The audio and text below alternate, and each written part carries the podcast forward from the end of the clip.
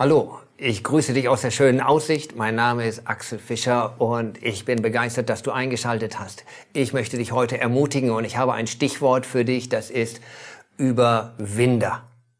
Überwinder. Ja, du sollst ein Überwinder sein und ich wünsche dir, dass du ein Überwinder bist. Ich selbst möchte ein Überwinder sein und ich glaube, ich bin es auch teilweise. Manchmal sind wir es nicht. Was ist, was bedeutet das, ein Überwinder zu sein? Was heißt das überhaupt vom Wort? Überwinden. Das heißt, ich muss irgendwie über etwas drüber. Das heißt eigentlich nichts anderes. Es gibt auch Hindernisse.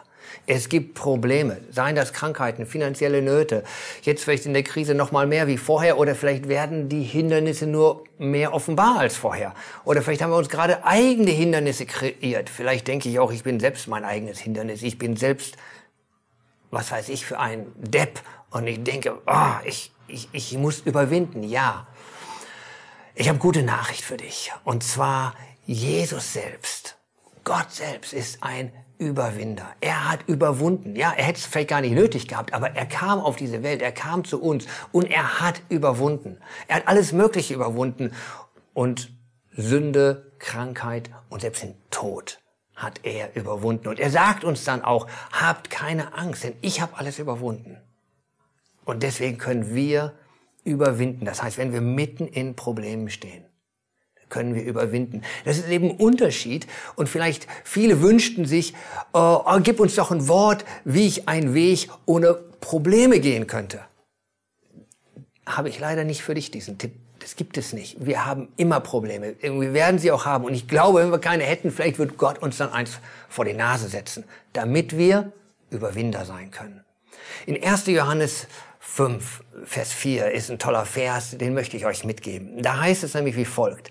Denn alles, was aus Gott geboren ist, überwindet die Welt. Und unser Glaube ist der Sieg, der die Welt überwunden hat. So, da haben wir es wieder. Gott, wenn wir aus Gott geboren sind, wenn wir eben Jesus, aus Jesus neu geboren sind, er war der Überwinder. Er hat auch nicht ein problemfreies Leben führen wollen, sondern er hat gerade alle Probleme von uns auf sich genommen. Er hat sie überwunden. Nun sind wir, die wir aus ihm geboren sind. Wir sind Gottes Nachfahren. Von der Schöpfung sowieso, aber durch Christus im Glauben noch mehr.